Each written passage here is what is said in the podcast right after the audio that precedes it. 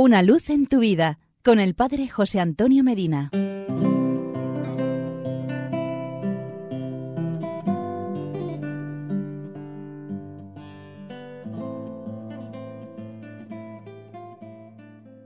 Queridos amigos y hermanos, qué importante para todos es el estar convencidos que nuestra vida está en las manos de Dios, que no hay entre Dios y nosotros un abismo infranqueable, sino que no solamente nuestro Creador, sino que también es nuestro Padre Providente. Pero esta verdad, que cualquier niño de catecismo la sabe, parece que fuera algo totalmente desconocido para la gran mayoría de los cristianos adultos, de aquellos que con sus labios profesan la fe en Dios, pero que en la vida cotidiana viven como si Dios no existiera o nada tuviera que ver con ellos. ¿Cómo sabemos que Dios existe?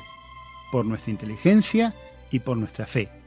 Primero, sabemos que Dios existe por nuestra inteligencia. Sabemos que Dios existe a través de las cosas creadas. Por ellas vemos que hay un ser supremo que las ha creado. Toda obra supone a alguien que la realice. Una casa supone un arquitecto que la diseñe y albañiles que la edifiquen. Esta radio, por la cual me está escuchando, ciertamente no se hizo sola cuanto más el mundo, la perfección de todo lo creado, el sistema planetario, la belleza de cada paisaje, así el mundo supone y a la vez prueba la existencia de Dios. Les pongo un ejemplo. Durante la Revolución Francesa, un soldado revolucionario le dijo a un pobre campesino, Nosotros vamos a derribar vuestros campanarios y vuestras iglesias. A lo que el campesino contestó, es posible, pero no podréis derribar las estrellas, y mientras ellas existan, nos servirán para enseñar a nuestros hijos a deletrear el adorable nombre de Dios.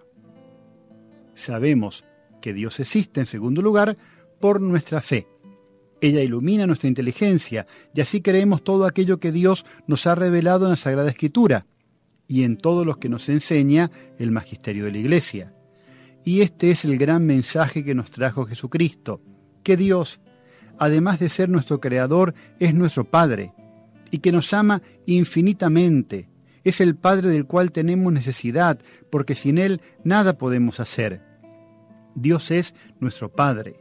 Debemos rezarle, porque solos no podemos salir de nuestro pecado y miseria Necesitamos de su gracia que nos hace santos. Dios es nuestro Padre. Debemos confiar en Él, ya que todo lo puedo en aquel que me conforta, según la consigna de San Pablo en la carta a los Filipenses capítulo 4 versículo 1. Seremos mejores. Buscaremos en todo glorificarle con nuestra vida, dando testimonio de la verdad y de la justicia. ¿Por qué?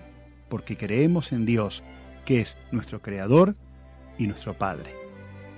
Y porque es muy bueno estar juntos, hasta mañana y que Dios nos bendiga.